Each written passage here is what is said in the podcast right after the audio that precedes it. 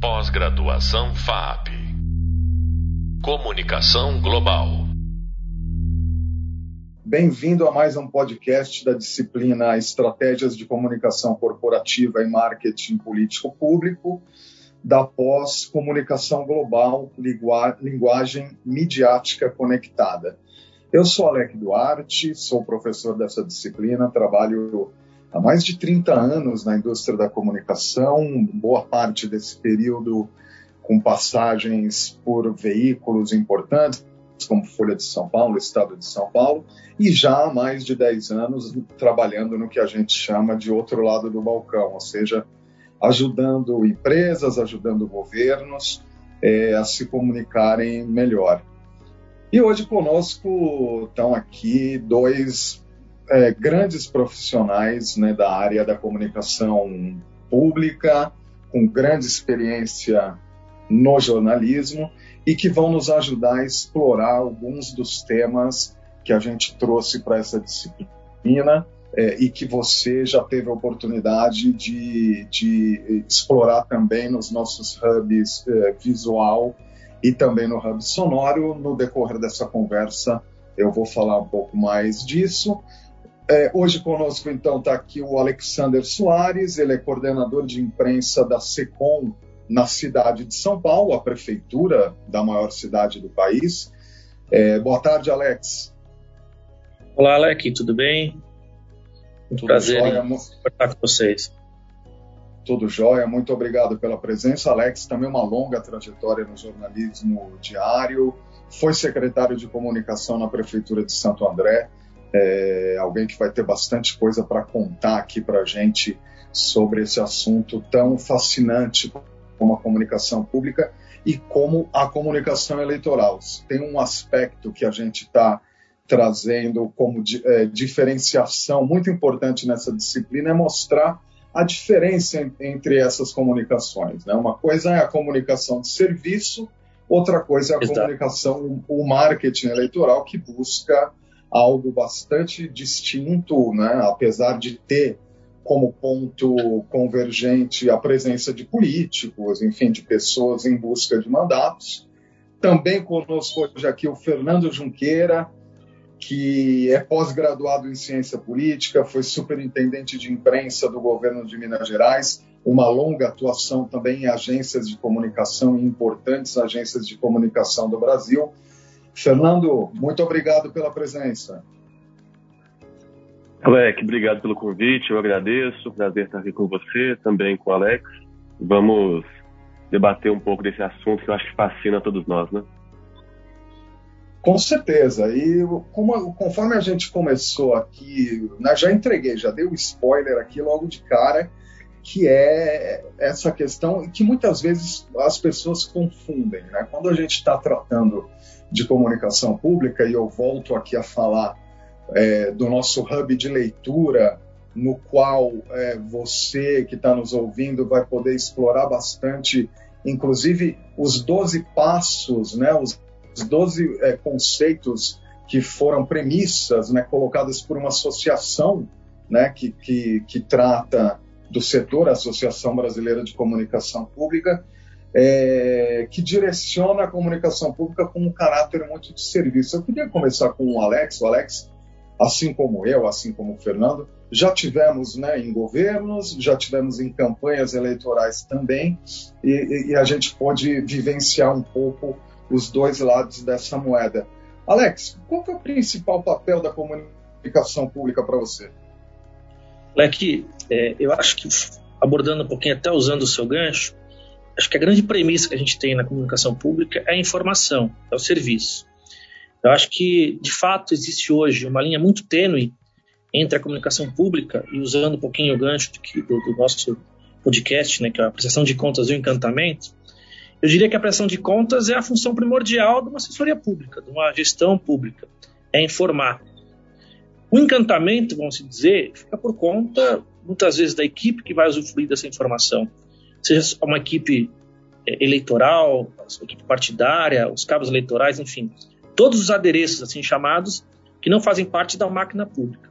Mas quando a gente trabalha com o princípio do serviço, tendo como linha mestra a informação pura e simples, ela de forma universal, de forma é, impessoal, não né, quando você fala, né, vou dar um exemplo muito prático, não existe o prefeito numa comunicação pública, existe a prefeitura, existe o governador, existe o governo. Então, quando você individualiza, diria que a gente pode partir para uma discussão de encantamento, e aí tem com as suas diversas ferramentas. Mas eu acho que a premissa principal é o serviço. É um serviço universal e, e que seja disponível e, e apto a todos. Você concorda, Fernando? Concordo sim, e acho que é, serviço, né, informação, acho que passa muito por garantir o direito à informação, inclusive, né? É, e particularmente é, no, no, momento, não que nós vivemos enquanto país, mas né, enquanto sociedade, o mundo mesmo, é, combater a desinformação também, né? Acho que hoje a gente conseguiria equilibrar dessa forma. Então, ao mesmo tempo que a gente consegue é, garantir, né, esse, temos como dever, como missão, garantir o, o acesso à, informação, a, ao que existe de útil, de importante, de necessário para a sociedade, para o cidadão, também auxiliá-los a, a não cair em desinformação. Acho que é um grande desafio que a gente tem hoje. A gente já começou aqui colocando vários conceitos que estão lá nas premissas da Associação Brasileira de Comunicação Pública. É, eu queria lembrar também, e essa é uma questão importante, que em várias cidades brasileiras a gente tem os desertos de notícia, né? Cidades que não possuem nenhuma estrutura jornalística. A única estrutura jornalística existente é a estrutura disponibilizada por órgãos públicos, né? É, isso também não, não pode ser deixado de, de lado quando a gente está tratando desse tema. E uma outra coisa que eu acho que o Alex vai lembrar, é, até porque ele, ele tratou mais diretamente desse, desse, assunto, quando a gente teve a oportunidade, né, Alex, de trabalhar juntos na cidade de São Paulo, é, não sei se você se, se, recorda, a primeira medida, eu, eu fui head de digital na prefeitura de São Paulo, na cidade de São Paulo, é, a primeira medida foi prefeito não aparece né, na, nas presenças digitais da prefeitura. Por quê? Justamente por conta dessa impessoalidade. É, como é que a gente garante a impessoalidade, Alex? Eu, é, assim, eu tinha uma preocupação naquele momento de garantir de uma forma mais explícita, né? Vamos tratar de, de questões de, de, enfim, de governo, de acesso à informação. Como é que a gente consegue zelar efetivamente por essa impessoalidade, na tua opinião? É que eu acho que é um dos maiores desafios do, do, do assessor de imprensa, dizer, do gestor público, daquela pessoa que, como você mencionou no início, vai trabalhar do outro lado do balcão passa a fazer essa ponte entre com a imprensa. Primeiro, eu acho que assim, é, o assessor de imprensa, quem trabalha numa gestão pública, tem a, a grata oportunidade, vamos assim dizer, de ter acesso à fonte primária de informação. Então você tem a obrigação legal da impessoalidade. É um preceito legal, está lá na Constituição, e, infelizmente, poucos acabam entendendo isso, mas eu acho que quando você tem uma regra básica, uma premissa, como assim dizendo, quando você não personaliza a situação, né, como você falou, a gente tinha todo esse cuidado na Prefeitura de São Paulo de evitar o, uso, a imagem né, da personificação, da individualização, seja do prefeito, de algum secretário, enfim. Quando você trata a notícia como matéria principal, como uma fonte primária.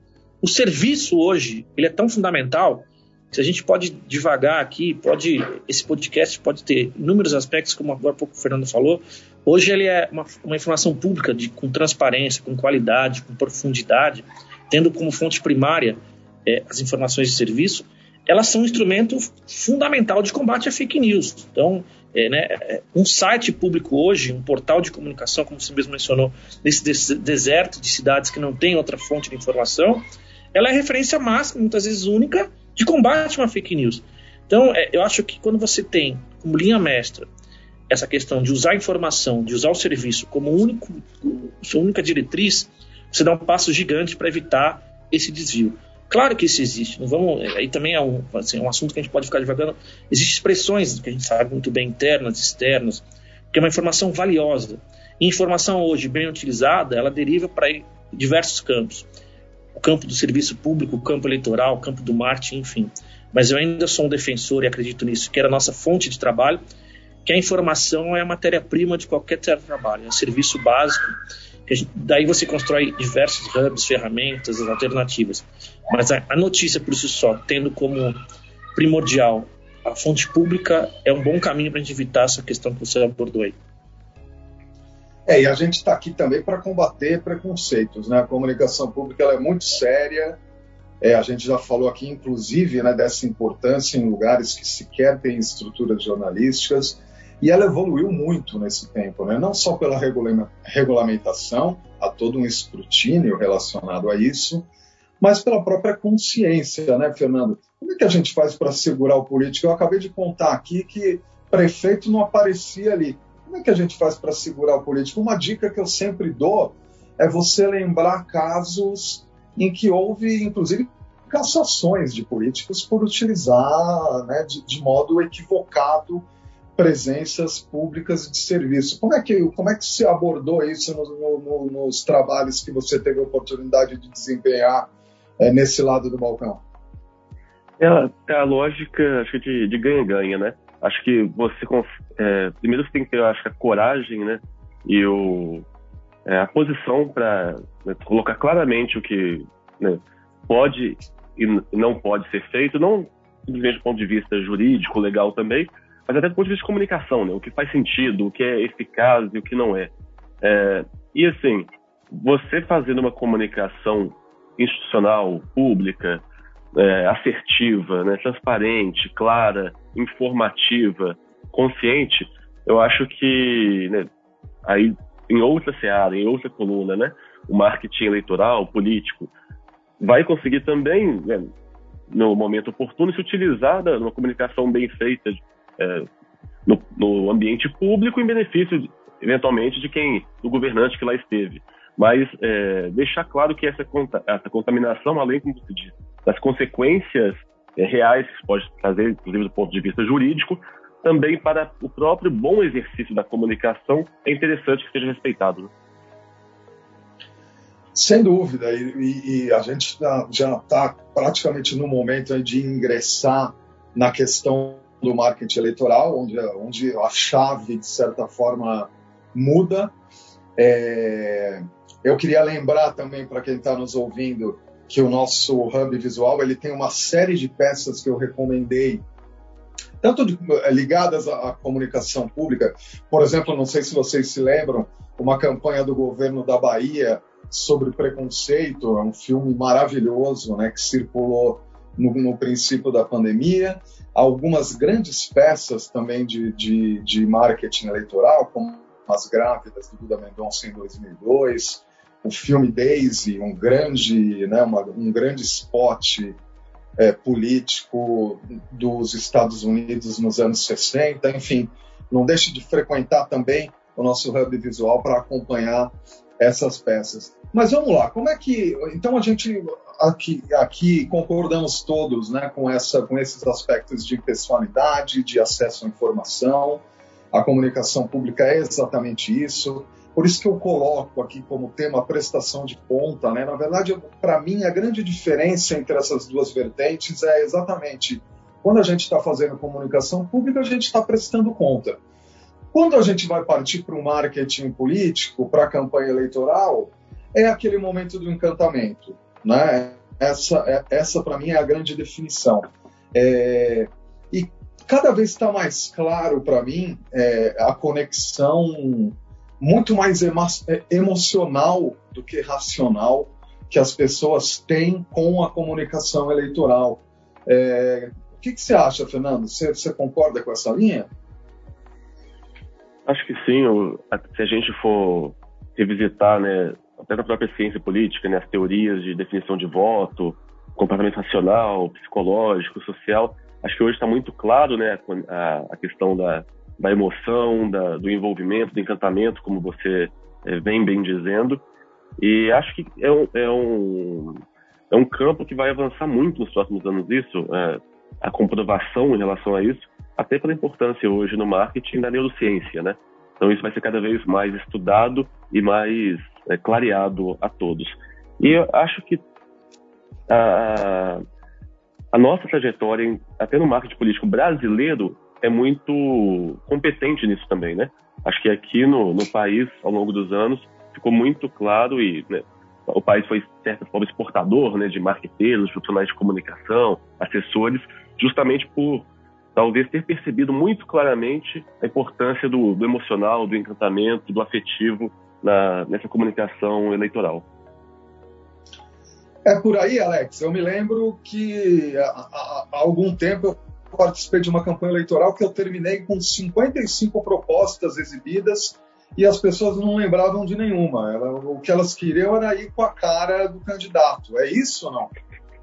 É, deixa eu só, eu, eu, concordo, mas queria só fazer um parênteses que é o seguinte, Alec, um pouquinho do seu comentário anterior.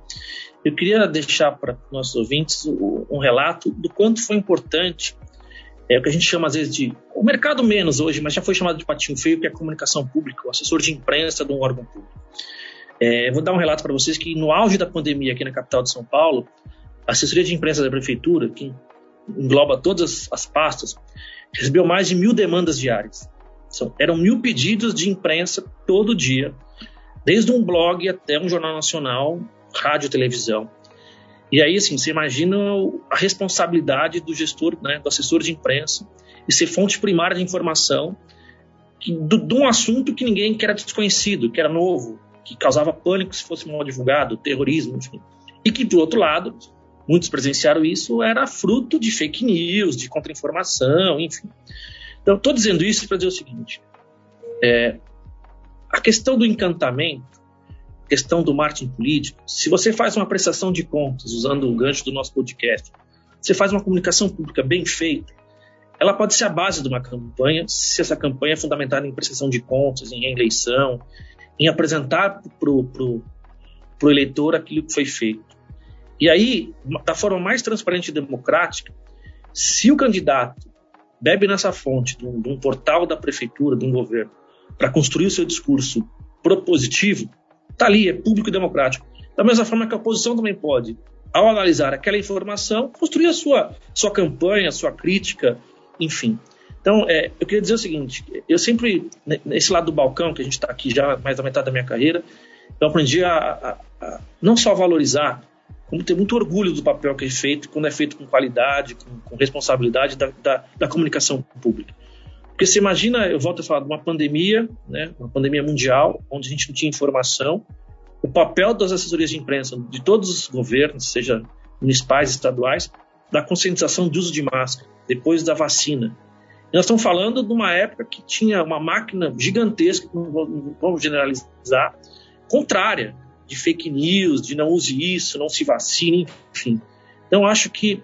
É, e aí você de, de próprios entes públicos, né? Próprios entes Exato, públicos assim, era uma, é, uma disputa imensa de narrativa, de contra-informação, de fake news, de ideologia, enfim. A gente passou por um período tenebroso e eu acho que foi graças à comunicação pública que hoje a gente tem um índice satisfatório de vacinação aqui na capital de São Paulo. Se deve muito à comunicação que foi feita pelos assessores de imprensa, sabe? Que foram heróis, verdadeiros heróis, respondendo muitas vezes mais de mil, mil e poucas demandas diárias, tudo, de todos os jeitos que você possa imaginar. E aí, falando um pouco desse encantamento, e aí, aí cabe a campanha, aí é o, é o discurso eleitoral, o discurso que também nos encanta, né? Essa questão político, marketing eleitoral, para saber usufruir, saber, como a gente fala no nosso linguajar, embalar essa matéria-prima, que é a informação, do jeito que lhe convém. Por um lado, isso, esse que é acho que é o tesão da história, né? a questão democrática. Do lado positivo, quando ele interessar, e a posição do lado negativo, tendo como princípio básico a informação pública, transparente e com credibilidade. Muito bem lembrado, excelente, é, excelente ponto é, os, os, assessores, né, os jornalistas que trabalharam, que trabalham em órgãos públicos, é, também não pararam durante a pandemia, né, pelo contrário, tiveram presentes é, presencialmente, inclusive em hospitais, em ambientes é, perigosos. E aí, né, é, tá? deixa, eu fazer uma, deixa eu fazer uma provocação, assim, eu gosto de provocar assim, com vocês. Eu presenciei uma demanda que deixou muito entristecido no auge da pandemia de um colega de um grande jornal de São Paulo, questionando porque o assessor de imprensa de uma pasta da saúde estava é, na fila de prioridade da vacinação. Aí eu te pergunto, O cara é jornalista, está na linha de frente, entrando em hospital para apurar a nota que ele vai enviar para o veículo e é obrigado a responder essa mesma nota. Vocês não acham que tem um pouco de preconceito de jornalistas em relação aos assessores de imprensa de órgãos públicos? Passo a pergunta imediatamente para o Fernando. É, eu acho, é, inclusive em, em, Minas Gerais, né, houve é, apuração nesse sentido, de é, filas de vacinação, de servidores da Secretaria de Saúde. Acho que, se a, gente lembrar, o próprio Ministério da Saúde colocou a relação de quem poderia se vacinar e profissionais de saúde eram todos autorizados, claro, com uma, uma fila interna, né? E enquanto profissionais de saúde, todas as pessoas que trabalhavam na Secretaria de Saúde são considerados servidores da saúde, né? E aí, desde médico, enfermeiro, administrativo, é, comunicação também. A comunicação pública, ela, né, voltando ao início do nosso, nosso debate, né? Ela é serviço da, da sociedade, com foco no cidadão, ela é também, inclusive, uma política de saúde, né? Quando direcionada com, com esse fim. Então, eu acho que faz todo sentido a provocação. E a pandemia, especificamente, acho que quem está tendo a oportunidade, Alec, de né, participar desse debate, cursar essa, é, essa disciplina nesse momento, acho que é uma oportunidade muito, muito fortuita, né? Porque é um, um período do, da nossa sociedade que a importância de comunicação pública, desses princípios de acesso à informação, direito à informação, nunca ficaram tão óbvios, né? Então, assim, a gente está tendo, a gente teve a chance de ver isso de forma muito clara e muito exacerbada, né? Acho que deixou e vai deixar lições dos próximos anos muito importantes. Bacana, a gente está se encaminhando para o encerramento desse nosso papo, tudo muito rápido, mas acho que a gente conseguiu aqui colocar pontos importantes. Fernando, agradeço pela tua presença. É, gostaria que você falasse brevemente, em um minuto, se você tivesse que dar dicas para alguém que está começando agora é, a trabalhar com comunicação pública, o que, que ele deveria priorizar nesse momento? É, eu acho que, é, como disse o Alex, né, é fonte primária de informação. É, então, tendo esse, esse, esse, né, esse, essa frase em mente, acho que nunca podemos esquecer que a gente, apesar de ser prestadores de informação, comunicólogos, profissionais de comunicação, a gente tem que saber do que a gente está falando, né? Eu percebo é, muitas vezes em alguns profissionais um, um desejo muito grande de se especializar, conhecer, saber cada vez mais de ferramentas de comunicação, o que é fundamental, mas a gente também tem que fazer uma imersão, um maior conhecimento do, dos temas que nós vamos tratar, né? Se você está numa parte de saúde, se você está na, eventualmente de educação, ou numa assessoria mais geral, né, numa SECOM, atendendo o governo de forma geral, acho que há, há uma necessidade também de um mergulho de conhecimento, de informação sobre aquilo que nós estamos tratando, né? É, compreender melhor os temas que nós estamos lidando. Vejo, infelizmente, alguns profissionais deixando isso em segundo plano, eventualmente. E na comunicação pública também, acho que talvez uma maior troca com profissionais de outras áreas, eventualmente iniciativa privada, tentar entender um pouco melhor o que acontece no mercado, as novas ferramentas, o que está sendo feito. Acho que a comunicação pública é importantíssima, fundamental, um direito, mas ela não pode ser uma bolha, né? Então a gente tem que estar preparado para ela e, e, compreendendo o que o mercado também, a comunicação de forma geral, está pedindo e exigindo da gente. Obrigado, Fernando. E para você, Alex, rapidamente, então, o que, que você deixaria aí como dica para quem quer iniciar na área ou para quem está iniciando? Leque, eu acho que é o privilégio de ter acesso, como sempre disse, à fonte primária de informação, a possibilidade de você se especializar, de ter o rigor da apuração, porque você vai ter acesso às informações com credibilidade, e esse cuidado depois ao, ao transmitir essa informação para o colega jornalista. Então, acho que se eu pudesse deixar uma dica, que todos pudessem fazer essa transição, ter como experiência no seu currículo um período de passagem numa assessoria pública. Porque eu acho que agrega demais na carreira e quando você depois vai para o outro lado do balcão, você entende como funciona a máquina, suas dificuldades, e muitas vezes se desenvolve, como disse o Fernando, esse conceito de nicho, de profundidade, de especialização. Então, acho que seria, não vou dizer obrigatório, porque cada um tem a sua escolha, mas uma experiência maravilhosa para os profissionais que, que gostariam de passar por essa área.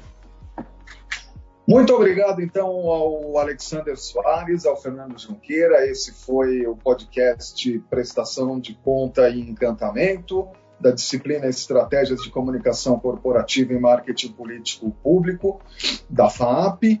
Não deixe de visitar também o nosso hub de leitura. Lá a gente conta vários outros cases. Aí o case da Prestes de Curitiba, por exemplo, vocês estão lembrados, né? Aquela prefeitura que encantou o Brasil, mas não falava com Curitiba, né? O Curitiba não entendia o Darth Vader, etc. Uma coisa é a linguagem que o social media aplaude, outra é a linguagem que a população vai entender. É, então, acessando lá o hub de leitura, o hub visual e o hub o nosso hub sonoro completo, você tem mais informações sobre esses assuntos que a gente tratou. Muito obrigado por estar conosco e até o próximo podcast. Pós-graduação FAP Comunicação Global.